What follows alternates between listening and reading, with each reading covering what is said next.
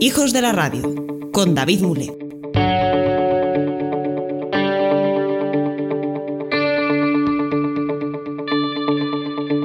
En el anterior capítulo hablábamos con nuestro amigo Franny Zuzquiza de Yes We Cast sobre ese libro que acaba de publicar, El Gran Cuaderno de Podcasting.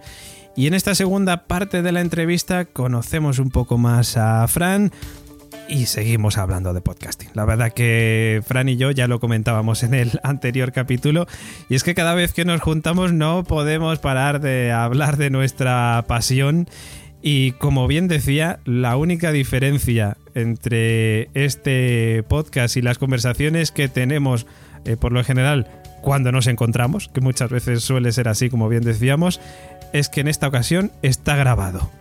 Con lo cual significa que no hay ningún tipo de filtro ni corte en lo que vais a escuchar a continuación.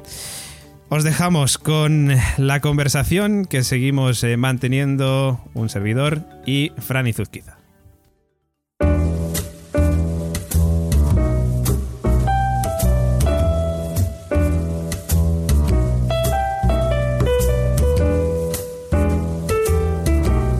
Bueno, ahora estamos en la segunda parte de la entrevista, la parte más personal de Fran Zuzquiza como persona, como ser humano que es.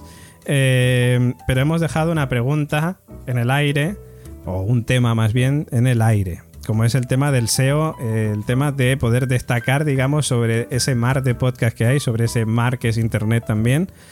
Y eh, por un lado tenemos el hecho de que mm, vas a coincidir conmigo en que mm, desde hace unos años ahora el podcasting en España estoy hablando, en Estados Unidos ya sabemos cómo funciona la cosa, pero en España estamos hablando está eh, teniendo un, diría, un resurgimiento en el aspecto de que no es algo que se haya inventado ahora, sino que está en, está en auge en este momento, como quien dice.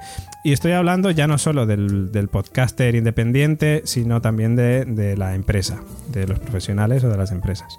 Y, y ahí es donde te quiero preguntar sobre, la sobre el posicionamiento. es decir, tú eres una empresa ahora mismo yo qué sé, Chucherías Manolo, que quiere sacar un podcast de chucherías, o quiere sacar un podcast de lo que sea, porque el podcast es, es una fuente inagotable de temas y de temáticas y, no hay problema en, compaginar chucherías con ópera, por ejemplo, o con, yo qué sé.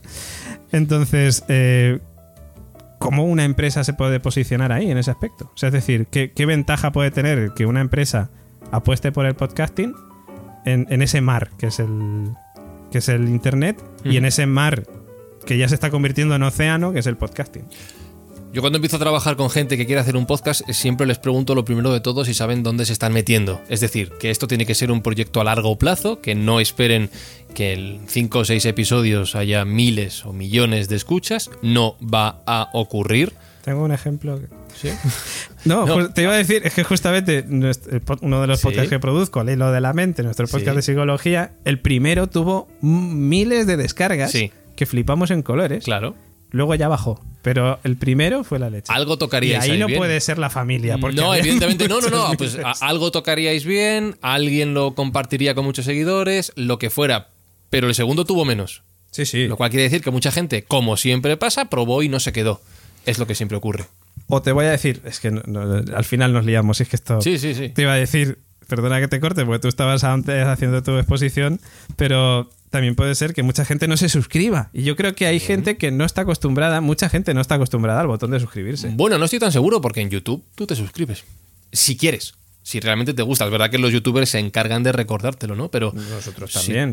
claro, pero si, depende de, que tú quieras eh, seguir por lo que sea, estando al tanto de eso, o tú venías a, escuchar una cosa en concreto porque lo has encontrado sin más, ¿no? Pues yo qué sé, si has encontrado un tutorial en YouTube sobre algo concreto que has buscado, o si es que realmente quieres seguir formándote en eso, ¿no? Pero bueno, la reflexión que yo hacía es que em, la gente que comienza un podcast tiene que tener muy claro que esto es un camino a largo plazo, que es un esfuerzo que va a llevar mucho tiempo. Y tiene que saber también, eh, respecto a tu pregunta de por qué elegir un podcast o por qué hacer un podcast dentro de las opciones que te da Internet y sobre todo lo grande que es esto, que el podcasting tiene una virtud que sobre todo tiene la radio, que es el contacto a través de la voz humana, lo cual eh, tiene mm, evidentemente muchos matices que un texto nunca te va a dar y además una sensación de cercanía que un vídeo tampoco te va a ofrecer, ¿no? La radio tiene una capacidad de generar gente que considera amigos a los locutores que la tele no tiene. En Internet pasa igual, con un agravante entre comillas más. Y es que los podcasts se escuchan sobre todo mediante auriculares, con lo cual tu mensaje, bien como empresa, bien como podcaster, va a impactar de lleno en tu audiencia. No hay escapatoria entre tu voz y su cerebro, no hay nada, el tímpano, nada más, ¿vale? Entonces, eh, ya sabéis, empresas amigas, escribid a davidmule.com Eso es, y nos pondremos en contacto enseguida para hablar. Escribid. Entonces, eh, ¿qué quiero decir con todo esto? Evidentemente el podcasting, porque me he encontrado una cosa, no voy a decir la empresa, pero con una empresa con la que trabajo me he encontrado que estamos produciendo el podcast, va, va, va, va, venga, lo voy a compartir, dame tus redes sociales. Ah, No, no tengo, no tengo redes sociales. Digo, hombre, pues no sé, tendrás un Facebook, no tengo nada. Entonces yo me quedé alucinado Hmm. Porque yo creo que ya, pues yo qué sé, si mandar un correo electrónico o abrir una web es primero de Internet, las redes sociales hoy en día ya es segundo de Internet y el podcasting pues a lo mejor es cuarto o quinto, ¿no? Pues has quemado cursos y te has perdido lo- al principio de, de tu infancia. A lo mejor tenías que haber hecho lo otro antes. ¿Por qué? Porque es que encima te estás poniendo tú límites a la hora de distribuir tu podcast a tu audiencia potencial. Claro, es que el, el podcast y las redes sociales van unidas de la mano completamente. Pero es que hoy en día todo va unido a las redes sociales. Sí, no, todo en Internet, claro. me refiero. Sí, sí, que no quiera vivir en Internet, pues no hay ningún problema. Pero, pero si tú quieres. Voy a, una- a un ejemplo muy tonto. Tú quieres compartir las fotos del fin de semana con tus primos de no sé dónde a Facebook, ¿no?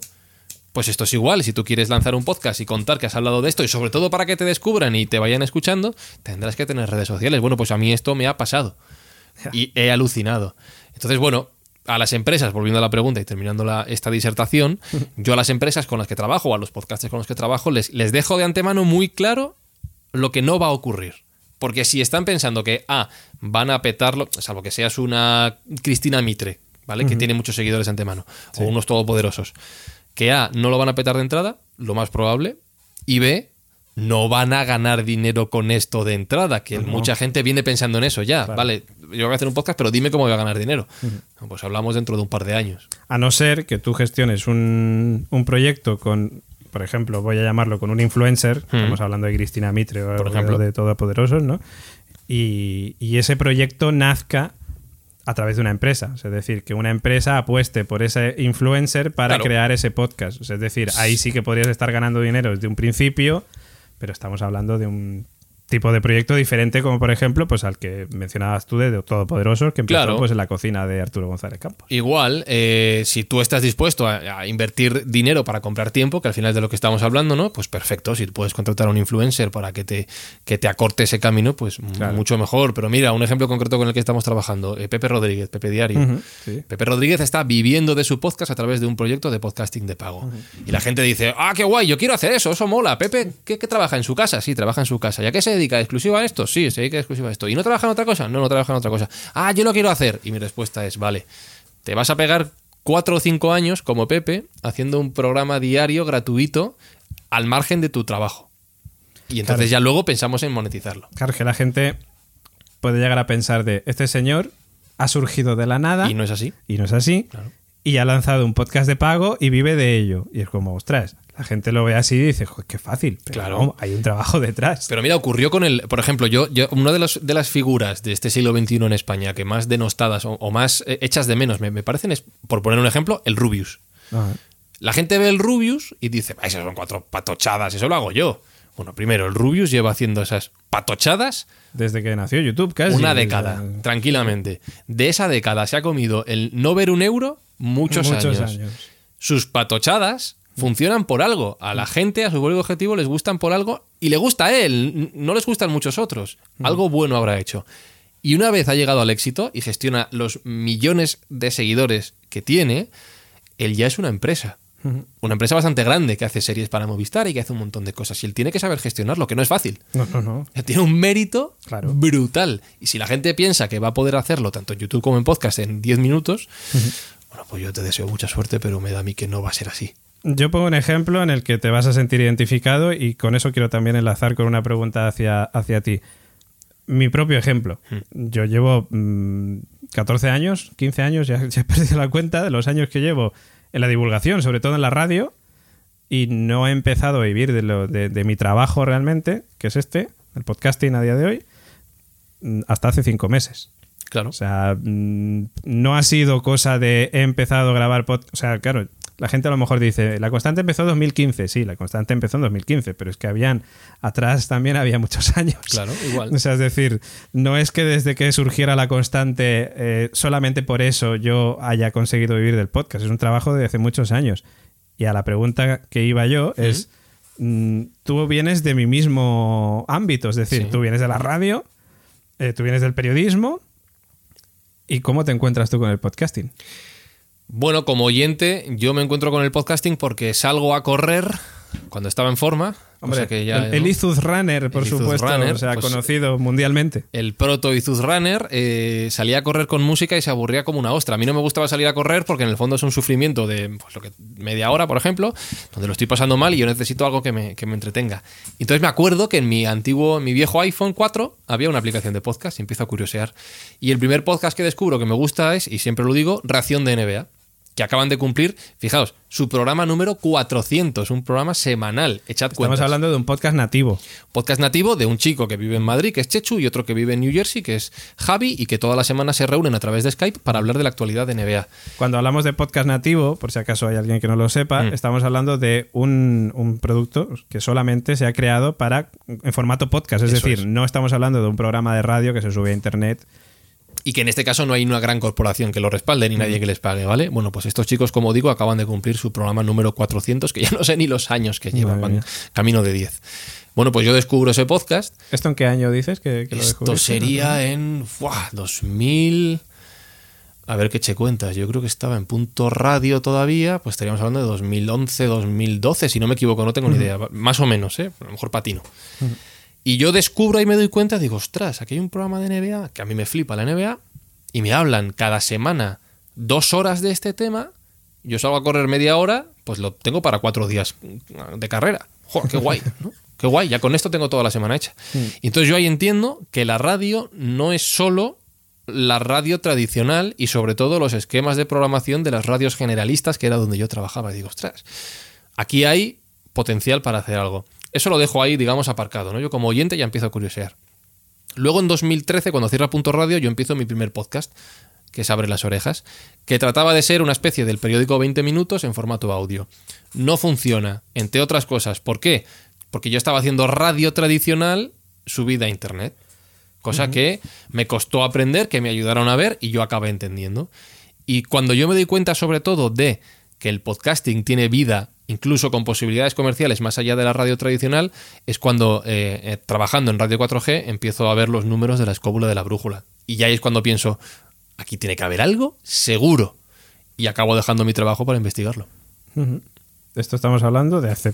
Esto fue, yo dejé mi trabajo en 2016. 2016. Claro. Que a mí me parece que haya pasado menos tiempo. Es que se ha pasado. Últimamente noto que el tiempo pasa muy rápido. Sí, ¿verdad? Pero eso Sí, me temo sí. que es un problema de hacerse mayor. Sí, sí, y es complicado porque digo, joder, si es que hace nada la escóbula estaba en 4G y me, y me olvido casi prácticamente del paso previo a Podium que fue Spain Media. O Claro, sea, no, fíjate, la escóbula, uno de los podcasts que tengo pendientes de sacar eh, es una entrevista con Jesús Callejo sobre la historia de la escóbula, ¿no? la intrahistoria de la escóbula.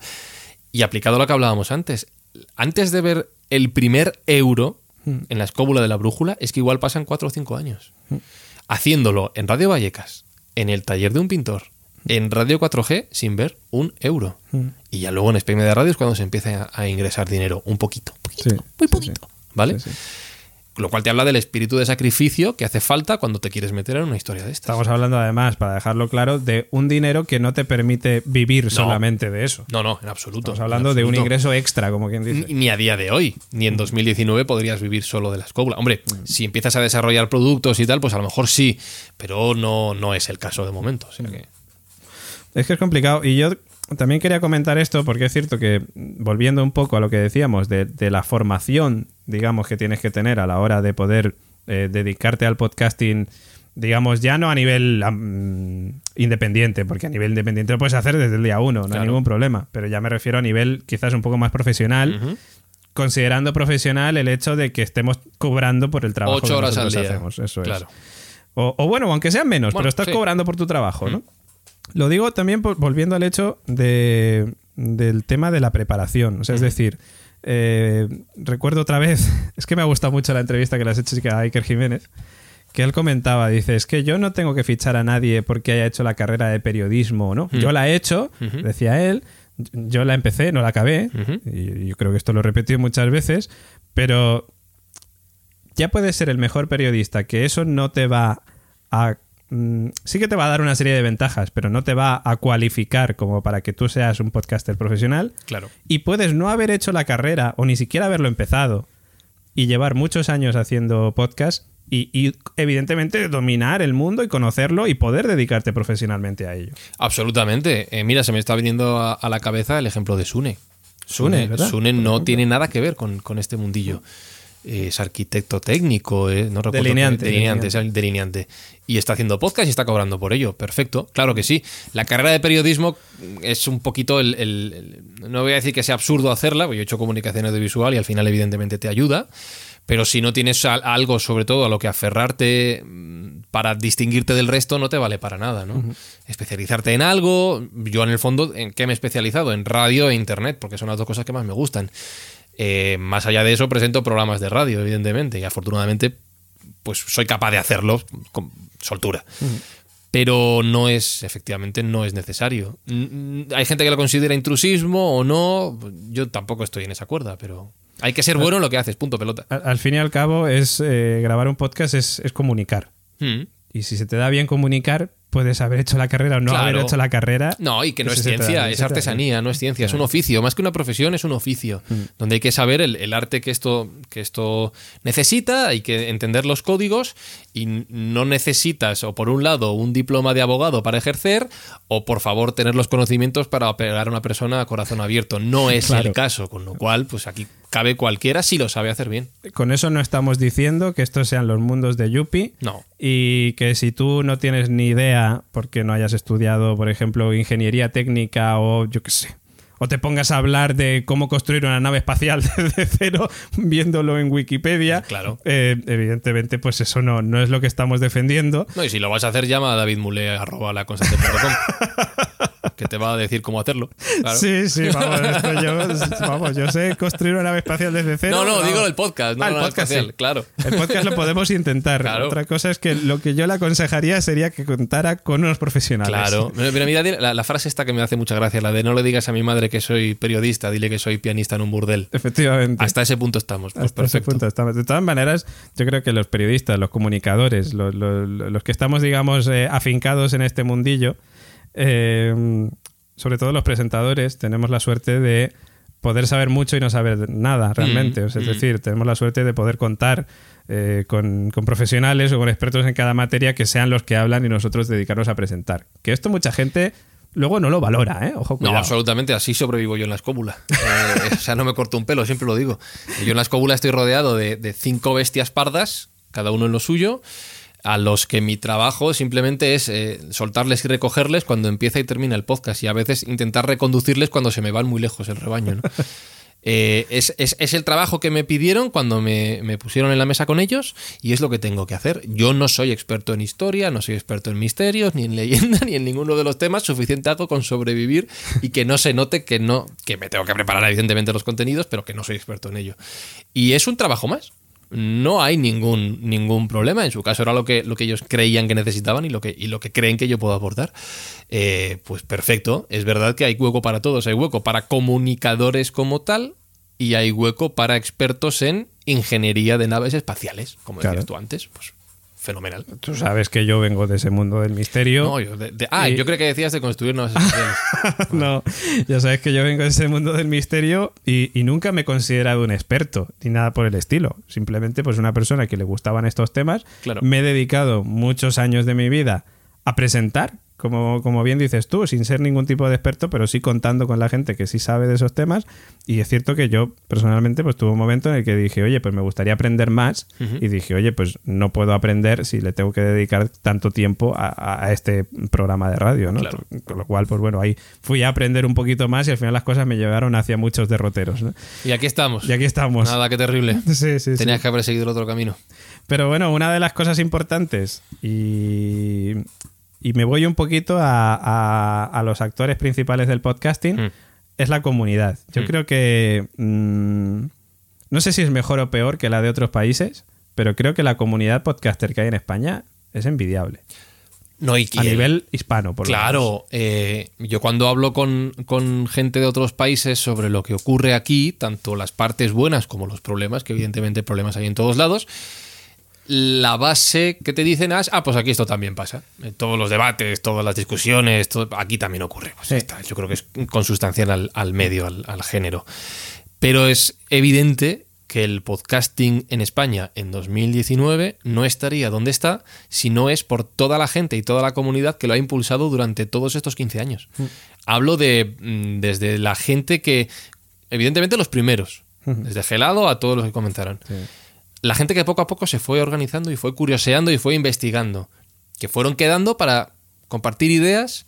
De ahí nacen las JPod, de ahí nacen todos los encuentros de podcasting que hay en España y que poco a poco pues empiezan a montar sus redes de podcast, que empiezan a montar sus metapodcast también. Bueno, que curiosean y que quieren, que quieren aprender y mejorar. Si no hubiera existido todo eso y si no hubiera estado toda la gente que estuvo y que sigue estando durante estos años, pues tú y yo ahora no estaríamos charlando.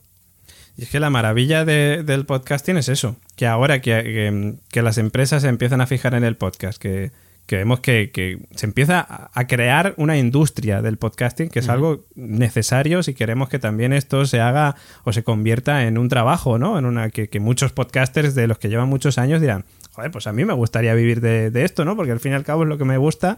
Y cuando haces o trabajas de algo que a ti te gusta, casi no lo notas como un trabajo. Bueno, tú y yo hemos hablado muchas, en muchas Sí. ocasiones de Sí. nuestro trabajo. Claro. Y, y- y al final es que dices, ostras, estoy súper agobiado y no sé qué, pero sigues hablando y te encanta y no, No lo puedes paras. evitar.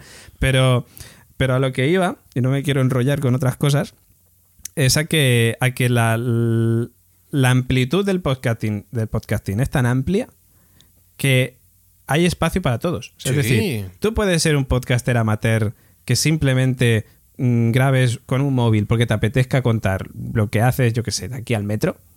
Mm, Y puedes, y puedes tener tu espacio perfectamente, puedes tener tu, tu audiencia. Y puede ser pues, el banco BBVA, por ejemplo, y lanzar su podcast. Mm.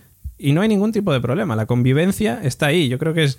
Y además es necesaria, porque al final yo creo que aprendemos un poco de todos, ¿no? Bueno, mira, eh, hace pocos días leía la noticia que ha ocurrido sobre la decisión de la BBC de quitar sus podcasts de Google, tanto de Google Podcast como de, Google en general. Han, puesto la etiqueta esta en el robots.txt y no dejan que Google acceda a los podcasts. Y en Pod News, eh, James Cleveland decía que era el fin de los podcasts gratuitos y abiertos.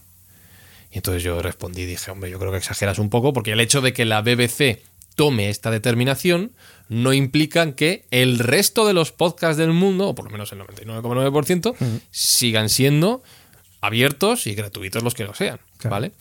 Que una gente, por importante que sea, que estamos hablando de la BBC, tome una decisión no implica que el resto del mundo no pueda seguir girando al ritmo o a la dirección que lo estaba haciendo. Que haya eh, podcast de pago, que haya podcast patrocinados, que haya podcast de grandes empresas, de grandes corporaciones, de grandes medios de comunicación, no impide en absoluto que siga habiendo programas de gente que lo hace por hobby, por amor al arte, sin ninguna pretensión más que pasárselo bien y que lo hagan cuando ellos quieran y como ellos quieran. De- vamos, entiendo que todo esto va por la polémica de la, vamos a llamarlo profesionalización. El hecho de que haya gente que quiera ganar dinero con sus podcasts no impide que haya gente que los haga como lo está haciendo toda la vida. No cambia nada, en absoluto. Si es verdad que, fíjate, es muy curioso. ¿En, en- en- en qué, ¿En qué perjudica a la gente que no quiere ganar dinero?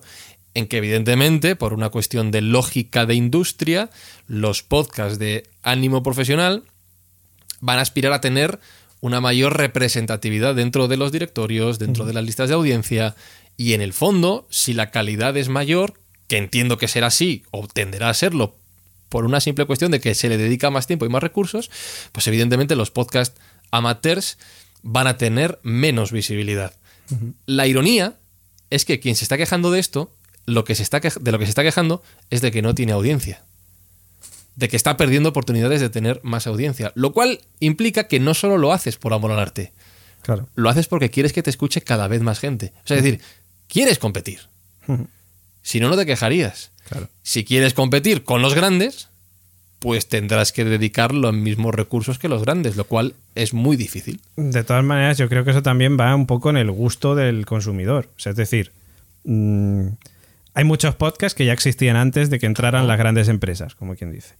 Eh, Es decir, y, y cada uno podía elegir, pues, yo que sé, un daily, por ejemplo, o, o un metapodcast. Hablemos de metapodcast y puedes decir, pues mira, pues me apetece más escuchar a Sune que a Emilcar, por ejemplo. ejemplo. O me apetece más escuchar a Emilcar que a Sune, ¿vale? Mm, Y eso da igual, porque realmente tú lo que estás escuchando es algo que a ti te gusta. Claro, O sea, pero- Es decir, si yo, si yo he estado escuchando toda mi vida a Emilcar, Mm.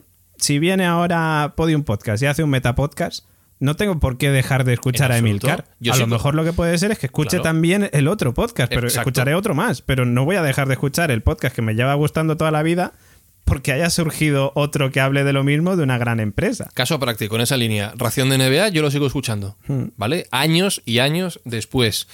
El formato ha evolucionado en la medida de las posibilidades de Javi y Chechu, que tienen el tiempo que tienen, y evidentemente no es muy diferente al que era hace tantos años. Pero me sigue gustando, me sigue entreteniendo y me sigue informando. Durante este tiempo yo he conocido, por poner otro ejemplo, El Reverso, con los que además he tenido la suerte de trabajar, y que ahora son el podcast oficial de la NBA en España.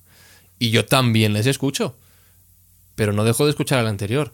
Evidentemente, hay un límite y es que tenemos 24 horas al día, de las cuales X las dedicamos a dormir, X a trabajar, etcétera, de ocio. Muchas, Te queda, muchas. efectivamente, a lo mejor algunas de trabajar y de escuchar podcast coinciden, pero tienes el tiempo que tienes para ocio.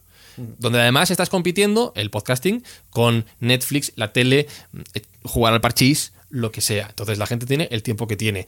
Jugar al parchís, eh. Ojo. Si alguno lo hace, Cuidado. alguno queda. Pero que puede ser cualquier cosa, a eso voy, o, o ir, o a ir a tomar algo con los amigos. Entonces, eh, es una carrera sin fin, donde vuelvo a lo de antes, hay que competir. Pero no hay que competir por ganar dinero. Lo primero de todo es competir con que la gente de- decida dedicar su tiempo a escucharte a ti y no a hacer otra cosa. Es inevitable. El que no quiera darse cuenta de esto, pues nada, pues perfecto. Chico, pues ya está. Claro, claro. Luego también hay otro, otro factor más que me acuerdo que estábamos en, en el manifiesto de la radio del siglo XXI, el Día de la Radio en el CEU San Pablo, aquí en, en Madrid. Y bueno, tú y yo comentábamos, ¿no? Después del evento. Y yo la sensación te- que tenía era de que las radios habían descubierto el podcast como quien acababa de descubrir la tele en color. Que era como, Qué, ostras, mal- qué malvado. no, sí, sí. A ver, no es malo realmente lo que digo. Realmente es- es súper positivo. O sea, a mí me encanta que las radios hayan descubierto por fin, que ya va siendo hora, el podcast y el potencial del podcasting y que estén dispuestos a trabajar con ello. Pero a mí me- chocó mucho eso de, ostras, si lo descubrís ahora, pues lleva tiempo, ¿eh? Bueno, cuidado. eh, no es que lo hayan descubierto ahora, yo creo que lo están entendiendo ahora. En, en la charla con Iker Jiménez, él contaba una cosa bastante llamativa y era que en un momento determinado en la cadena SER hacen una encuesta sobre cuál es el programa más escuchado en formato podcast. Y no es ni el Hoy por Hoy, ni La Ventana, ni Hora 25, es Milenio 3. Lo cual, el primero, les rompe los esquemas y segundo, da a entender que no sienta muy bien. No es lo que ellos esperaban. Claro. Entonces ahí tienes dos opciones. Rechazar la realidad o abrazarla. Pero ya la conoces. O sea, ellos ya saben lo que es el podcast y pueden decidir eh, entender lo que está pasando. Lo que las radios en muchos momentos han decidido es no entenderlo y no apostar por ello. También es verdad que la lógica de la industria y los que estaba establecido y lo que no tampoco te empujan a ello, ¿no? Porque no existen formas de, claras de rentabilizar todo esto que al final es lo que les importa a las empresas. Pero si quieres puedes empezar a trabajar en ello. Me llama mucho la atención que en España, siempre lo digo, quien eh, ha comenzado desde la radio a apostar por el podcast de verdad es la cadena Ser. Es Prisa con Podium Podcast. Es el líder de la radio española. Es quien precisamente, en mi opinión, no tiene por qué arriesgarse a cambiar las reglas de algo que ya evidentemente les funciona mejor que a nadie. Ya son los número uno. Quien, creo yo, por lógica, pienso en una carrera ciclista, el que tiene que atacar no es el que ya va primero, es el que va detrás, es el que tiene que intentar cazar al primero y superarle. Bueno, pues aquí pasa al contrario. ¿Por qué? No lo acabo de entender muy bien. Bueno, pues ellos verán. Sin embargo, no deja de ser una grata noticia que por fin hayan descubierto el potencial, que lo estén entendiendo, que estén empezando a trabajar en ello. Claro, claro que sí. Que, bueno, les cuesta, les cuesta, eh, pero, pero están fijándose en ello y están como decía, eh, que a mí me parecía que estaban descubriendo la tele en color, claro. Evidentemente, pues yo vengo de un mundo en el que ya conozco el podcasting desde hace muchos años. Claro. Pero, pero bueno, no deja de ser un buen síntoma del, estado del podcasting. Mira, ahora hablamos del estado del podcasting español a día de hoy, que, entre este factor más, ¿no? Que no deja de estar también representado por la, por la empresa y, y el profesional que no necesita también la radio para, para continuar. O sea, es decir, no un, un locutor de radio no necesita una emisora detrás para, poder hacer su trabajo, como quien dice. Es decir, ahí entraríamos en muchos factores, ¿no? Que, que, ya hemos comentado un poco antes y que, y que no es necesario repetir. Pero, pero sí es cierto que es una buena noticia, es una noticia cojonuda. Y luego yo, como, como consumidor, como oyente, ahora te voy a contar un par de cosas que parece que me voy a tirar el pisto, pero son reales, ¿vale? No, es esto que voy a decir ahora. Como, como oyente, al igual que cuando descubres Netflix HBO o cualquier servicio bajo demanda de contenidos en televisión, ya no vuelves a la TDT o a la emisión eh, lineal. Sí. Yo creo que en radio pasa lo mismo, salvo evidentemente excepciones, como puede ser la retransmisión de un partido de fútbol, que es directo puro. Sí, una vez. O un evento súper importante, ¿no? Que también se podría hacer un podcast en directo. Bueno, ya es discutible si es un podcast, claro. Claro, ya es discutible si es un podcast. Claro, es un debate un poco, raro. Pero tú cuando vas a ver la Super Bowl, pones la tele. Ya está, punto pelota. Que no viniste este año, por que no, que no vine este año, soy, soy terrible. Y no fui porque tenía una reunión en la mañana siguiente, una grabación de podcast. ¿A quién se, le ocurre? Y, la culpa fue mía. Bueno, a lo que voy. Como consumidor, yo creo que cuando descubres estos formatos bajo demanda e incluso todo lo que deriva de ello, ya no solo el hecho de que, de que tú puedas consumirlo cuando quieras, sino que es que encima en estas plataformas se están haciendo cosas súper chulas. Mm. Pongo un ejemplo Netflix con lo de Bandersnatch. ¿vale? Ya no solo que puedas verlo cuando tú quieras, sino que encima tú eliges cómo avanza la historia. En podcast pasa igual. Una vez descubres que ya la radio no es qué ponen, sino qué quiero escuchar, ya no vuelves atrás. Claro. A mucha gente le ocurre. Como profesional, ahora voy a lo de, lo de tirarme el pisto. A mí me ha pasado en las últimas semanas dos casos concretos de una emisora donde compañeros me han dicho, oye, están buscando un, coordinador, eh, a lo mejor te podemos sugerir. Y de otra emisora donde me han dicho, oye, a lo mejor aquí hay huecos para que hagas un programa. Y yo ahora pienso, ostras, es que no me veo. Haciendo radio convencional. No es que no me vea haciendo radio convencional, es que ahora mismo lo que estoy haciendo me gusta tanto y creo que hay tanto que descubrir que no lo quiero dejar. Si a mí mañana ha tirado otra vez el pisto de una manera descomunal, me llaman y me dicen, mira, eh, ¿eres Fran Izuzquiza? Sí, hemos pensado en ti para lo hoy por hoy. Pues, por saco el podcast, ¿vale? Evidentemente. Me tendría que llamar muchísimo la atención. Hombre, a ver, es que es complicado rechazar esa oferta. ¿Quieres hacer el carrusel deportivo? Pues, pues, Ostras. vamos a pensarlo un poquito, ¿no? Pero ¿a, qué voy? Que en circunstancias normales, a mí ahora mismo esto, como profesional, me motiva muchísimo más hmm porque no sé lo que va a pasar dentro de dos meses. En la radio prácticamente lo sabes. Aquí no sé lo que va a pasar y me flipa al descubrirlo. Eh, entonces, nada, no sé a qué venía todo este rollo, qué pregunta me has hecho, pero es lo que pienso. Estamos aquí hablando. Si al fin y al cabo es una conversación y ya está. Eh, luego, bueno, hay un tema yo creo muy interesante que es el, eh, los eventos. Los eventos. Hablabas antes de la comunidad de podcaster eh, y hablábamos de que es parte fundamental del, auge, digamos, del podcasting, que han sentado unas bases y que, y que ahora, pues, grandes medios, pues, siguen a lo mejor algunos de esos ejemplos. Eh, pero los eventos de podcasting son súper importantes para crear esa comunidad y ya no solo eso, sino también para, para que grandes empresas o para que eh, estos actores profesionales también conozcan un poco más el mundillo, ¿no? Hablábamos de que ellos poco a poco lo van descubriendo, que están ahora conociendo esto, y yo creo lo veo necesario. Y los eventos en dos vertientes.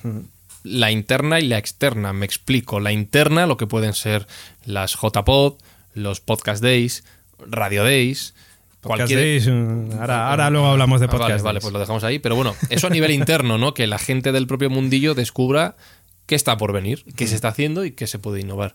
Pero cuando digo a nivel externo me refiero a todopoderosos en Fundación Telefónica. Me refiero a el séquito en, en el bar donde hicisteis aquí, en- aquí cerca de la Latina Hombre, eh, un podcast. Todopoderoso en Fundación Telefónica. El séquito en No. el bar donde lo hiciste suena muy feo. Es ¿eh? que O no sea, recuerdo el es- nombre del bar. En un bar maravilloso Un de bar aquí, en el Vodevil Gastrobar. el Vodevil. sí, sí, Perdón, sí, lo siento por los señores del Vodevil. ¿Qué es que ha Hablo, ya, ya, porque soy, yo soy así, no, no, no adorno las cosas. Hablo de la escóbula cuando hacemos programas fuera, hablo de las pod nights, hablo de cualquier tipo de evento a nivel externo donde, por un lado, la gente pueda compartir una pasión común, que es de lo que se trata esto, y por otro lado, también incluso las propias empresas puedan ver potencial. Eh, pongo un ejemplo de evento que ha sido muy reciente al margen del podcasting, los eh, MBDI de Madresfera. Sí. ¿Vale? Hay muchos podcasts que pueden llevar la misma cantidad de gente que llevaron eh, Madresfera con el MBDI a un, a un recinto. Todopoderoso es uno de ellos. Por ejemplo. Pues porque no hay potencial ahí para patrocinar. Claro. MBDI tenía un montón de patrocinadores, estaba muy bien pensado, muy bien hecho, muy bien enfocado. La gente lo consume, los patrocinadores quieren ir. Un- decir que también nos encontramos en el, Eso es. en el Madre Esfera.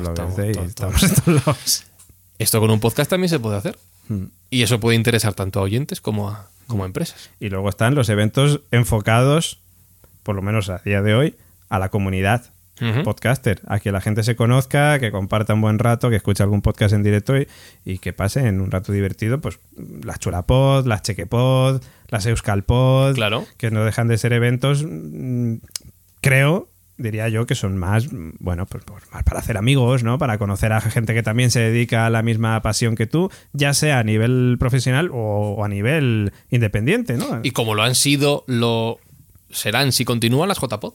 Las. JPod nacieron así. Exactamente nacieron para tomar caña, como que Claro, dices. O sea, nacieron para una reunión de amigos podcasters que, que se querían reunir, conocerse y, y fueron evolucionando hacia las JPod que, que, que hay a día de hoy, ¿no? que, que, bueno, la JPod 18, que sabes que estuve en la organización, Eso es. eh, en, en la que quisimos un poco englobar ya no solamente esa parte lúdica, que también es súper necesaria, sino también pues la parte profesional, la parte empresarial, que, que no deja de ser parte importante del panorama podcaster, que no deja de ser eh, algo necesario también para que evolucione este medio Totalmente. y que ahora pues este año vamos a tratar de plasmar con, la, con los Podcast Day.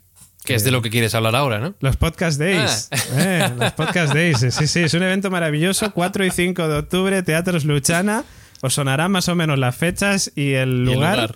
Porque es cierto que gran parte de la organización de las JPod 18 eh, estamos implicados en, en Podcast Days.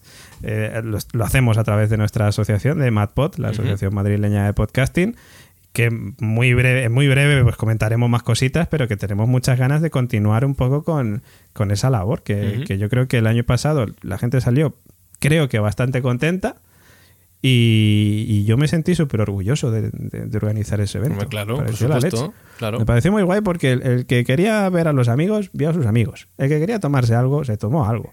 El que quería conocer gente nueva, conoció gente nueva. El que quería aprender, también. Y es que lo teníamos todo. Y Claro.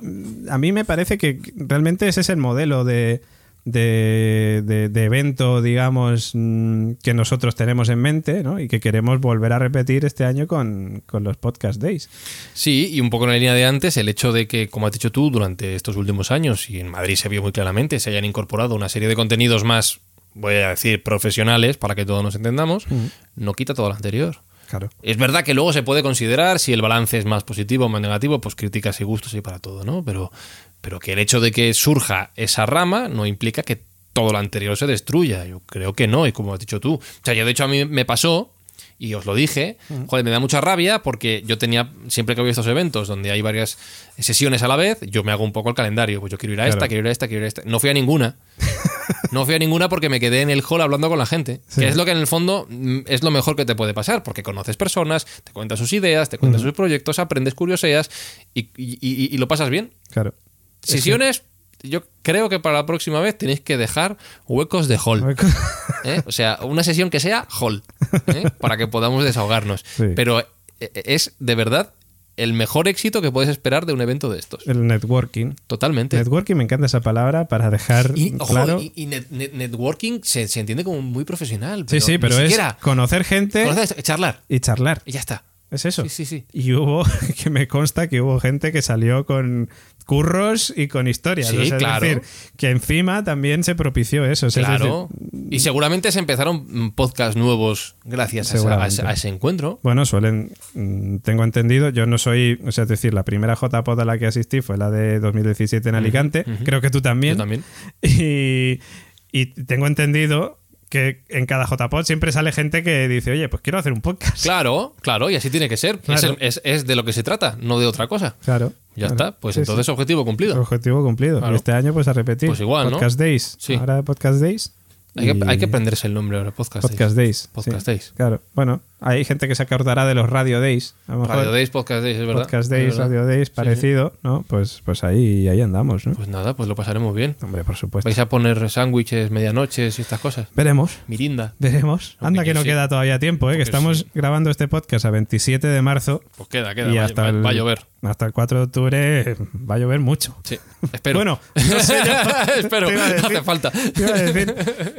Bueno, para terminar, Sí. eh, bueno, tengo que decir que yo estoy entrevistando a mi competencia ahora mismo, porque Fran Izuzquiza también, como yo, se dedica al podcasting, no solamente a hacer el, a grabar el podcast, sino también a producir cu- podcast. Cuando queráis producir podcast, escribís a davidmule.com y ya dependiendo del caso, él me deriva. Efectivamente, a Yes We Cast. Sí, ¿Qué señor. tal está siendo la aventura con Yes We Cast? Eh, bueno, de- es pronto, yo creo, para hacer balances, pero ¿Cuánto tiempo lleváis ya? como empresa formalmente constituida eh, desde, vamos a hacer un año. ahora. Ah, mira. Pero trabajando. Tampoco nos digamos- llevamos mucho, ¿eh? No, claro. eh, pero trabajando en los proyectos que ahora manejamos como empresa, pues igual ya va camino de cuatro. Qué bueno. O sea, Alberto Espinosa y yo, me refiero, Sí, trabajando sí, sí, mano a mano haciendo podcast, empezando a hacer salidas con la y cosas así, pues igual son cuatro años ya. Eh, claro, no, no hemos. Claro, somos una empresa muy rara, y lo he ido contando en Twitter porque a mí me hace mucha gracia. Una empresa que lleva, digamos, un proyecto que lleva cuatro años de vida, con un año como sociedad civil, en este caso legal, constituida legalmente, eh, que no hemos contado su existencia hasta, pues no sé si serán seis meses, que no teníamos web hasta hace uno, ni logo hasta hace cuatro o cinco. Que os hacéis fotos en una peluquería. Nos hacemos fotos en peluquerías y hacemos chapas antes de tener la página web. Entonces, digamos que, eh, claro, yo no soy experto en, en- Yo seguramente si me coge un tipo que analice crecimiento de empresas, y, eh, me destroza. Lo has hecho todo mal, Fran. Y digo, ya, ya lo sé, no tengo ni idea. ¿Qué, qué es lo que yo digo cuando hablo de empresa, como puede ser tu caso o el de muchos otros? Nosotros en realidad somos dos autónomos que trabajamos juntos y hemos hecho una sociedad que es una empresa, perfecto. Claro. Pero, pero el crecimiento lo concibo como el trabajo de dos personas y ya está, hay una serie de horas en el día. Y, entonces, eh, estoy sorprendido porque sí se está notando, me imagino que a ti te ocurrirá igual, que cada vez más gente pregunta. Por lo menos curiosea, te escribe, se interesa. Eh, por ejemplo, de nuevo me voy a tirar el pisto, pero en el rato que estamos charlando he recibido un WhatsApp de Espinosa que me decía, tenemos un email. Vale, fabuloso. Eh, ¿Ya de quién? No te lo ha dicho. no lo sé porque no, no he mirado, no he mirado el correo. Pero la gente pregunta, la gente quiere saber. Sí, sí. De ahí a que luego se materialicen proyectos, pues, pues ya se verá. El tiempo dirá. Claro. Pero sí estoy viendo un interés, por lo menos en aprender lo que es el tema del podcasting, que es de lo que veníamos al principio, ¿no? Sí. Entonces, a partir de ahí se sienten las bases de muchas otras cosas. Esto durante, fíjate que hablo de cuatro años, eh, cuando empezamos, evidentemente, no pasaba ni de lejos. ¿No? Pues empezábamos con la escobra un poquito a hacer cosas, empezábamos a, a imaginar. Y bueno, pues hoy en día yo me dedico ocho horas a esto, prácticamente. No, sí, prácticamente. O más, de ocho horas. Y, y él tiene un trabajo en, en una emisora de radio, pero luego cuando sale del trabajo tiene que dedicarse también a esto. Eh, con lo cual el objetivo será, espero que vivir los dos de esto, de- en- en- al- no digo a corto plazo, pero quizás sí a medio. Así que nada, de momento contentos. Pero estáis viviendo ahora de eso. Yo sí, él no. En la medias. Claro, porque él trabaja en una emisora, con lo cual ya la disponibilidad horaria es, es menor. Pero bueno, poco a poco. Pero eso está guay. Joder, yo estoy encantado. Claro, mira, hablabas tú de- del hecho de, de dedicarse a esto. Esto, de nuevo, tiene peajes. Claro. Yo trabajo, me imagino que igual que tú, muchas más horas ahora que Sí. cuando tenía un trabajo por cuenta ajena. Completamente. Muchas más. Pero soy mucho más feliz. Totalmente. Lo con que- nuestros altisbajos, ¿eh? También, Al- no, altisbajos, Sí, también, altibajos. también. Y esto, esto da para podcast y lo estamos contando. El masajista El de masajista almas de vamos a recomendar a los oyentes. el día que, claro, tanto tú como yo trabajamos principalmente en casa, Claro. salvo que tengamos que hacer cosas fuera. Bueno, los estudios de la constante El- en el- mi caso. Claro, la, la de Constant Studios Constant y Yes We Studios. Cast Studios. Sí, eso es. El día que estás contento porque ha pasado algo, te comes el mundo. Uf. O sea, te pones aquí el altavoz con música todo, y estás pegando botes.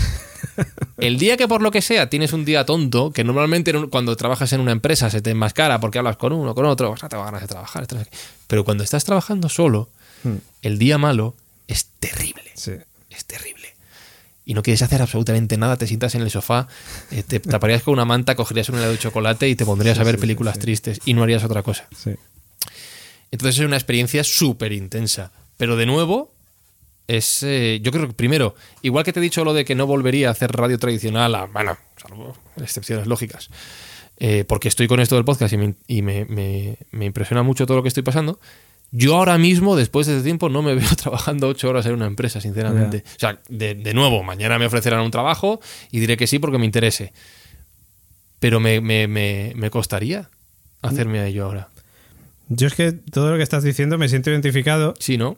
Eh, hay que decir que Fran es, es guapo desde el año 85, Sí. como yo. Como tú. Coincidimos. Me acabo de fijar que tienes una calva en la barba. Tengo una calva en la barba aquí. Como tengo- yo. Tengo otra aquí. Ah, esa ya tengo, tengo, esto no lo tienes tú, una línea blanca de canas en la barba. Ah, amigo, eso no. Que esto me ha salido con Yes We Cast. No, pero lo, lo- lo de la calva de aquí, Esto- en concreto, tienes la misma que yo. ¿Y, y cómo fue la tuya? No sé cómo surgió. Yo sí lo sé. ¿Sí? Con una afeitadora que estaba rota y me la pasé y me destrozó. Y se quedó para toda la vida. Y se quedó la calva. Sí, sí, sí. fuerte. Si, si hubiera sido tu caso, te acordarías. Porque pegué un berrido. No, no, no, lo mío creo que ya es de por sí, es genético. No, pero lo que iba a decir básicamente es que yo me siento muy identificado contigo porque, bueno, ya sabes, yo desde noviembre Hmm. del año 2018 y miro el calendario porque ya no sé, Sí, ya te me lo he dicho antes, digo, ya no sé ni en qué día vivo. Yo, yo llevo también muy poco tiempo, llevo desde abril de 2018 digamos, enfocado únicamente, como tú hablabas, de preparando ese proyecto, ¿no? Para que surgiera. Y, y- y- y he vivido lo mismo que estás diciendo tú. O sea, recuerdo el momento en el que cerramos eh, todo lo de Radio Invernalia, nuestro podcast de Juego de Tronos, que para quien lo siga quien, y nos está escuchando ahora sabe que vuelto, ha vuelto. ha, vuelto, ha vuelto Radio Invernalia y con patrocinadores. Patrocinadores. Que esto es algo muy guay, porque, y voy a ser sincero, nunca había tenido, creo, un patrocinador en un programa mío. Es decir, eh, hago muchas hago producciones, hago otras cosas que generan ingresos, pero, pero nunca a través de patrocinios, ¿no? Y eso te impulsa a seguir. y fue ese día. Como que valida tu, ¡Oh! tu- tu- tu trabajo. Ese día era como, Claro. hostia, es que tenemos tres patrocinadores, la Claro. leche, tal, no sé qué. Pero tú sabes perfectamente que previo a eso pasé por unos días o por unas semanas Sí, horrorosas. Claro. Horrorosas, horrorosas. En plan, Fran, esto no, esto no, esto no, me voy. me Sí, voy, esto bueno, no es una de las cosas, no voy a entrar en detalles porque esto ya que lo cuente David, pero a los autónomos pasa mucho cuando tienes un cliente grande y se te cae. A mí me pasó hace poco, con, o sea, lo digo abiertamente, con Space Media Radio. Sí. Era, era mi, gran, mi gran cliente, se me ha caído, tuve también mis días tontos y luego me he dado cuenta de que en realidad eh, ya, solo con poner el tweet diciendo eh, se me ha caído esto, se me han abierto muchas más puertas. Entonces al final si tú, si tu trabajo es bueno y sobre todo, más que si tu trabajo, porque no, no estamos aquí inventando la, la rueda, ¿no? No tienes por qué ser excepcionalmente bueno, simplemente si tú generas confianza en la gente que te rodea, profesionalmente hablando, si la gente cree que puede confiar en ti para hacer o para que tú hagas aquello que ellos no son capaces de hacer, te va a ir bien. Con las excepciones lógicas de los ciclos del mercado, de los momentos, de las tendencias y de la suerte. Perfecto. Pero en general te va a ir bien. Entonces yo creo que es tan sencillo como, y por ejemplo hablando de, de cuánto tiempo lleva hacer todo esto, trabajar y esforzarte. Que no hay otro truco. Sí, sí. A ti te pasó que se te cayó un cliente grande Uf, y te apareció otro. Sí. Y mejor. y mejor. Pues fíjate, claro. Y otros más, aparte. o Pues sea, es mira, que, claro, mm, es- claro. ¿Pero sí. por qué? Porque tú también igual has estado trabajando, pam, pam, pam, has estado como una hormiguita Mm. y al final eso siempre, por algún lado, bueno, siempre, la mayoría de las La veces mayoría de las veces. eh, sale por algún lado. Mm. Pues has sembrado, pues acabarás recogiendo. Sí. ¿Vale? Habrá quien le haya ido mal y me dirá, Fran, esta- esto es un poco el- estás un poco hippie, ¿no? Bueno, No, yo, creo en eso, yo creo bastante en eso. Creo que esto es un momento muy el masajista de almas, Sí. lo, lo volvemos a decir, ese podcast que produce Yes We Cast, esa empresa de la competencia a la que no debéis, debéis llamar en segundo lugar. Podemos, podemos hablar del concepto de competencia también en, en podcasting. Que a mí me encanta esto. Cuenta, O sea, cuenta, No, pues que el hecho de que, pues yo por ejemplo, técnicamente tú y yo somos competencia y estamos Sí. aquí grabando y hablando y quedamos y charlamos sobre los proyectos que tenemos. Y, no que- nos odiamos ni En nada. absoluto. Incluso nos llevamos bien. Sí. Eh, pero me pasa igual con Sune. Sí. Eh, Sune también sería competencia, ¿no? Nació un podcast, que él también produce podcast. Claro. Pero yo cuando le veo, cuando tenemos que hablar de algo, Sí, claro sí. Y también y, y fenomenal y intercambiamos ideas y, y- La única diferencia es que Sune está en Barcelona. Claro, entonces y, le vemos bueno, eh, menos. no está- no- es en, bueno, es en Cataluña, no es en Barcelona. Sí, Barcelona. bueno, es Barcelona, Pero, pero sí. bueno, digamos, está en Cataluña. Nosotros tenemos la suerte de vivir ambos en Madrid y podemos vernos más. Claro, pero yo qué sé, por poner otro ejemplo, Molo Cebrián. Por él produce sus podcasts y también colabora con otras personas. Podría decir que es nuestra competencia, no se dedica tanto a producir para terceros, Mm, pero sí. podría serlo. Pues igual yo, de hecho, Molo va a estar en la presentación del libro, no hay ningún problema. Ahí- y Eh, tú haz- estarás cuando, cuando cojas el micrófono. Yo coger el micrófono, sí, os lo robaré. Os lo robaré. No, no, yo te iba a decir que has hecho muy bien porque has metido a, eh, a, a Sergio Núñez. Sí. Por cierto. Igual, mira, igual, lo mismo, claro. ejemplo. Y ha- has metido también. Esto ya no sé por qué. Alex Fidalgo, por pena, entiendo, ¿no? Ya, igual le Este diríamos, muchacho por sí, pena. le voy a llamar. Sí, ¿no? Dale un toque porque. Este muchacho quizás por pena ha metido Fran. Es que a, a Alex Fidalgo le queremos mucho, entonces pues de vez en cuando pues, pues, pues, por A eso ver si de- lo coge, porque a lo mejor esto es un fail. Esto está muy bien. El podcast de hoy, Sí. la, la parte esta de la entrevista está quedando genial. Además con, con llama- Aquí hay poca cobertura, también te digo. ¿eh? Bueno, de momento da tono. Bueno, a ver. Qué bien se oye. Parece que estoy entrando por mesa y todo. Dime, Fran. Oye, Fidalgo, antes de nada, esto está siendo grabado, ¿vale? Vale, lo que pasa es que me pillas en un momento terrorífico. Desnudo. Ah, que- vale, pues entonces te llamo luego. Sí, pero ¿para qué? No, solo es que me pregunta Mule que por qué Hola, te, he llamado para la presentación del libro. ¿Por qué a ti y no a otro? ¿Eh?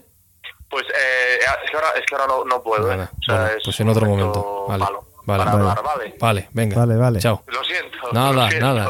Un abrazo. Es un momento malo de, de que estoy ocupado, ¿eh? no de que Vale. estoy en... No, que está en el baño, ya está. Está en el dilo baño, ya está, claramente. dilo claro. Hala, Vale. Venga. Bueno, aparte me dais asco, coño. Vale. Coño, ya. Vale, un abrazo. Y espera, que está aquí ¿Qué? Pepe Capelán. Ah, encima, no, Bueno, que está espera. ocupado, dice. Está ocupado y está Pepe Capelán al Ese lado. Pepe Capelán. Sí. Ver, Pepe, Pásanoslo.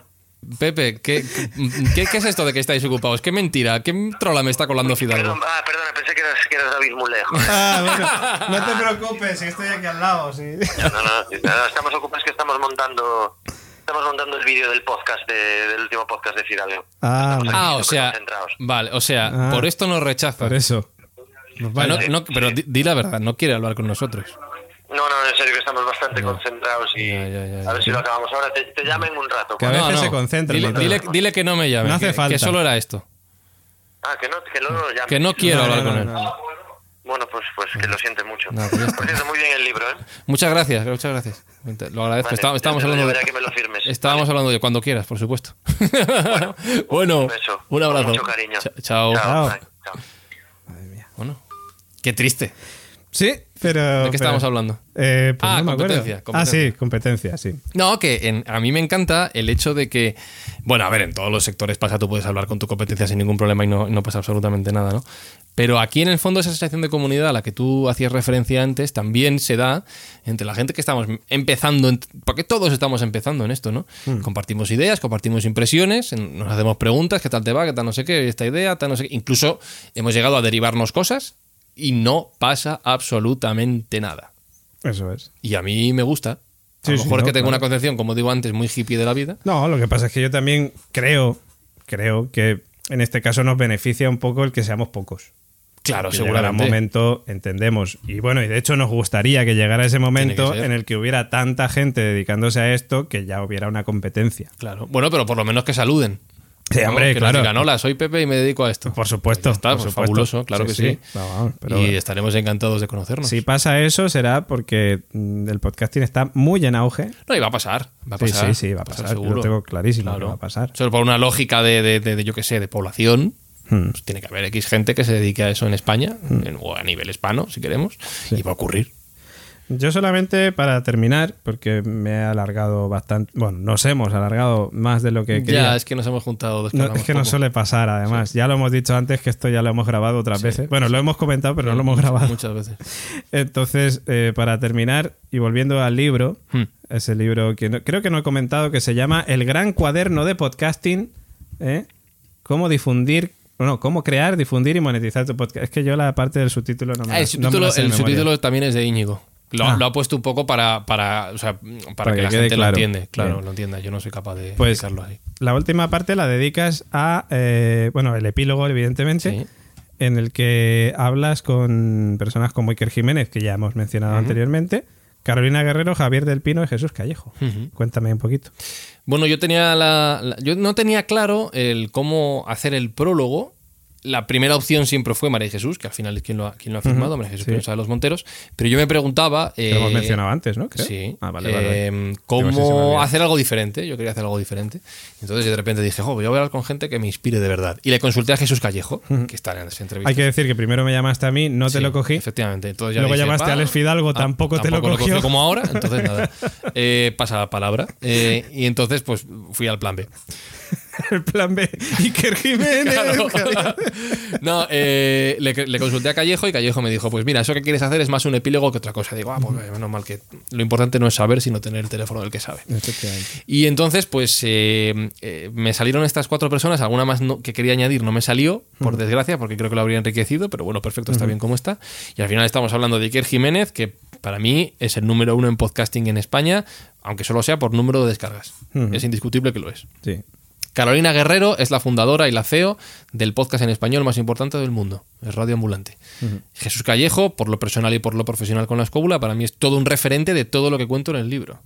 Y Javier del Pino es un locutor de radio que viene de Estados Unidos y de, entre comillas, mamar todo esto que está ocurriendo del podcasting y que al venir a España lo aplica a la, a la radio tradicional. Y que ha tenido la suerte, además, de contar con una número dos, se puede decir, como es Lourdes Lancho, que ha fichado o que mm, suele fichar, digamos, los veranos a una persona tan, eh, tan competente Sí. como David Mulet. Ya, es verdad que ahí para- falla. a- a- No, hombre, no, esa es la parte buena. Ahí le falla también. Esa es la parte buena de la vivir. En verano llega la parte buena. Eh, entonces, nada, pues eh, yo tenía muy claro que quería hablar con cada uno de ellos, digamos, de su apartado, para luego componer este epílogo, que es una especie de reflexión conjunta a partir de lo que me van diciendo y que yo voy, que yo voy hilando. Y con ellos, la verdad, he aprendido un montón de cuando Iker Jiménez se dio cuenta de que el podcasting tenía, más, eh, tenía vida más allá de la propia radio tradicional, de ese conflicto que ya he mencionado antes, de cómo en la SER no entienden podcast más allá de la radio. Con Carolina Guerrero, pues cuenta cosas de, de cómo empezaron con Radio Ambulante, porque dio la casualidad de que yo coincidí con ellos en unas jornadas de la Universidad Pontificia de Salamanca, cuando Radio Ambulante acababa de empezar. Entonces ya tiempo después dices, ostras, mira tú cómo han, cómo han- pues cómo lo han conseguido. Pues un poco lo va contando en, en estos 20 minutos de charla. Con Javier del Pino hablo de cómo él aplica todo lo que viene en Estados Unidos al mundo de la radio tradicional e incluso de conflictos que él genera con los propios directivos de la SER, eh, regionales sobre todo, que no entienden toda esta nueva forma de hacer radio. Y con Jesús Callejo, lo que hablo con él es eh, un caso práctico. Cuatro amigos, es verdad que son cuatro amigos, cinco amigos que se unen, con algunos de ellos un seguimiento bastante amplio, como es el caso de Callejo, Canales y Cuesta. Pero amigos que se reúnen a hacer un programa por puro hobby, como hacemos el 99% de los podcasters, y que lo acaban petando. Entonces, con todo esto compongo el, el epílogo que creo que es lo que más me ha gustado hacer de todo el libro, básicamente porque es diferente al resto. Es la parte donde se cuenta algo más. Es la parte donde se cuenta algo interesante. Interesante. Por- porque no hablo yo. Claro. pues yo creo que lo vamos a dejar aquí, llegando prácticamente a la hora. No, de- La hora de eh, entrevista va, qué va. post. O sea, esta es la Si- parte, la cara B de. Si alguien llega a este punto de la, de la conversación de escucharlo, que deje eh, donde quiera, en iVoox, en iTunes o en una palabra absurda. inventada. internet. En Como internet. dicen en O Nadie Sabe Nada, en internet. En, en el internet, en Twitter, en Facebook, Eso allá es. donde Citadnos y poner una palabra inventada. Sí. Sabremos que entonces habréis llegado a este punto. Una palabra inventada. Lo ojo, que eh. sea. Que eso, mm, puede parecer fácil, Por pero a lo mejor no lo es. Gryffindor. Grigel, ah, seguro que en Harry Potter ha salido Algo, alguno. sí, o, o- o yo qué sé, o eh, no sé, eh, Almanzara, Por ejemplo, ¿vale? Almanzara, pero Almanzara existe, ¿no? No lo sé. Si alguien ha llegado a este punto, que nos Pérez ponga en el, Reverte. en el internet si Almanzara significa. Es algo. posible que nos conteste Arturo Pérez Reverte cagándose en nosotros. Pues entonces porque es que dirá Almanzara existe. Pues entonces ha sois-". escuchado el podcast. Eso estaría Lo cual guay. es un éxito. Sí, que Arturo Pérez Reverte escuchara nuestro podcast sería. Y- y Bueno, para- y, y- y como ves, digo nuestro porque Claro, porque este, ha este sido nuestro totalmente. Sí, señor. ya la segunda vez que Una- vienes al un- Hijos de la Radio. Ya, que es que de verdad tienes que cambiar esto, tío. O Ya, sea, tío. no puede ser, no puede ser. No, no, es que como no hay cuaderno de podcasting, digo, la gente, la gente demanda Fran y Zuzquiza. Sí, muchísimo, muchísimo. Claro, muchísimo. claro que sí. Eh, Espero que no sea demanda en el sentido de denuncia, dale tiempo.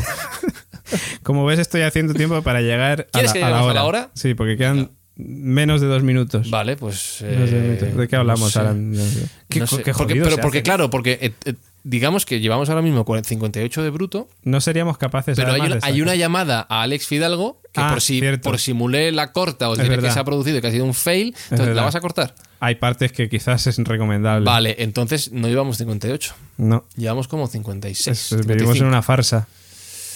Tú verás, lo podemos seguir alargando. No sé. No sé. Podríamos hacer un programa de improvisación. No, mira, te Así, diré, no- al final no has hecho ninguna pregunta personal. No, hombre, te he dicho. Quiero decir, no me has te preguntado, yo qué sé, ¿cuál ha sido el cuadro que te ha emocionado últimamente? Eh, Pero eso no tiene que ver con el podcast. ¿Cómo definirías la vida en una palabra?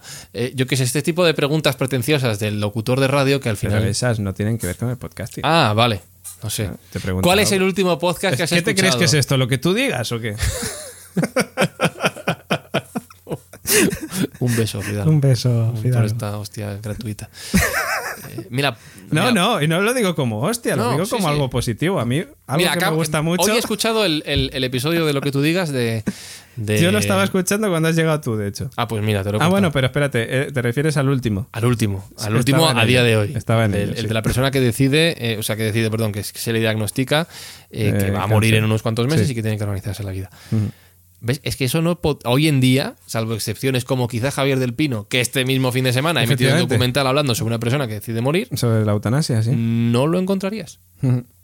Por cierto, muy, muy bueno. Muy bueno. recomendable. Sí, sí, muy bueno. escuchándolo el otro día. Eh, Javier del Pino ficha a David Mule. Para el Eh, invierno también. también. Pues entraría igual en el mismo conflicto que decías tú de mm, tanto tiempo le tendría que dedicar a esto que perdería en el podcasting y tendría ahí un dilema. Hombre, a no ser que Javier del Pino me dijera, oye, quiero que seas mi nuevo, el nuevo No. Javier del Pino de la Vivir. Que eso ya. me voy, me son voy a quitar de en medio para cedértelo. Para cedértelo, eso. Entonces, claro. Sería fantasía totalmente, algo que no va a ocurrir. Sería, sería complicado. Pero, pero, mm, ¿ves? A mí me da pena que la radio no se permita, eh, salvo casos excepcionales como es este, hacer contenidos así de buenos. Porque realmente es lo que le, le daría valor a un medio que no está en, para mi opinión, no está en su mejor momento. Pero por lo menos fíjate- en lo creativo. Fíjate, y además, y no lo voy a decir porque yo pertenezca más o menos a ese equipo, a ese programa, a la Vivir que son dos días. Eh, pero para mucha gente, a Vivir que son dos días es el programa de referencia.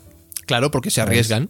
Porque Sí. hacen, mira el reportaje que hicieron sobre los Beatles yendo a Abbey Road y grabando tal, porque se permiten el lujo de dedicarle tiempo y cariño a las cosas, que es el único secreto para, Para, que mí algo es funcione. un programa completamente de referencia. Pues eh, yo estoy convencido de que no hay atajos, de que es que simplemente se lo ocurran mucho, más, más que los sí, demás. sí, no, no, que, es- que se curra ya te puedo. Por eso, contar que entonces, sí entonces. David Mole quiere curar el invierno también. Invierno Eh, ya está, no hay más. Con el podcast pasa igual, ya por volver a nuestro tema. Perfecto. No hay otra cosa. Hemos llegado ya a la hora. Sí, pero claro, con el tema del corte, yo creo que ya. Ya. ah, No, vamos. pero mira, puedes hacer una cosa que no hace falta en podcast, eh, que se hace mucho en radio, que es rellenar con música. Tú Ah, ahora, claro. ahora, en este mismo momento en el que yo voy hablando, ¿vale? Ahora mismo empieza a sonar una música por debajo Claro. que va a ir subiendo de volumen y que de hecho, mientras tú y yo vamos hablando ahora, porque esto no, no vamos a despedir. Efectivamente, no, no, vamos a despedir. Esto va a continuar. Ahora mismo, mientras tú y yo vamos hablando, nos empieza a comer la música hasta el momento en el que ya la música se escuche muy por encima de nuestras voces. Pero y- también te digo claro, una cosa, sí. Antes de que suba Sí, la ahora música. has bajado la música un poco. La he bajado un Sí. poquito porque eh, también te digo una cosa, es posible que nos hayamos pasado. Entonces ahí ya pasaría, ahí ya, Ya. tendríamos un problema. Eh, bueno. mm, Bueno, es igual. No, Estaba- no pasa nada, no pasa nada porque puedes cortar más. Como esto se edita, eh, entonces tú claro. habrás edit- eh, cortado para que esto, sumándole el coleo de la música que, que nos vuelve a comer, esto llegue a Las la partes hora. no interesantes Claro, de la entrevista las fuera. podemos recortar. Entonces eso se queda en 3 minutos 32 segundos. Pues yo creo que me voy a quedar con ese final que decías tú, en el que tú y yo seguimos hablando, Ah, pues sí, la pues música nada, pues seguimos hablando. Porque Entonces, que- te me tienes que dar otra botella de este, del líquido Ah, sí, verde, verdad, el líquido verde. que estaba bueno gustado, y no ¿eh? he muerto, lo cual es No, no, bastante eso, es- positivo. eso es muy bueno. Yo te he dicho antes que esto sabía bien. Sabe como a mojito, Sí. pero sin alcohol. Ya, hoy, hoy es porque es día de diario. Sí. Si fuera viernes, te lo habría tirado a la cara. Hombre, a ver, si fuera viernes lo querrías con alcohol. Por eso. Me más imagino. que eso. Sí, sí, sí. Uy, si la gente supiera, bebiendo aquí en mi casa. Claro, ahora vez. que ya la música está por encima de nuestra voz, podemos hablar de todas estas cosas. Efectivamente.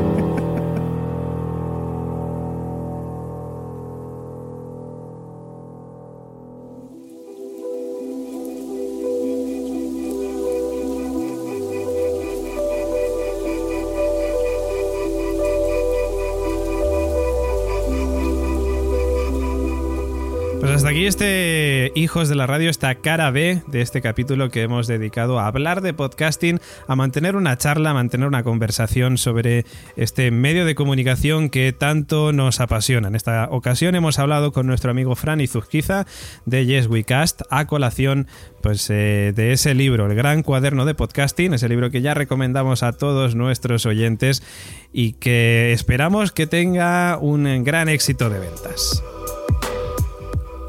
Antes de despedirme, permíteme recordarte que la Factoría La Constante también puede ayudarte con tu podcast si estás interesado en comenzar tu andadura en este magnífico medio de comunicación. Para ello o para cualquier consulta que me quieras realizar, escríbeme a davidmulé@laconstante.com. David Mulé, sin el acento en la e, arroba laconstante.com.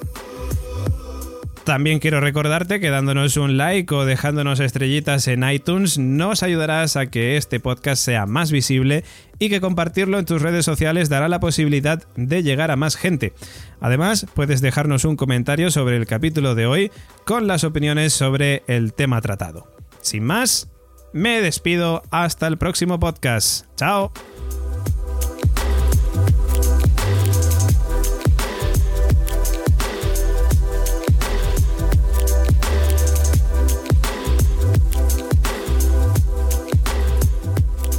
Hijos de la Radio, con David Mulé.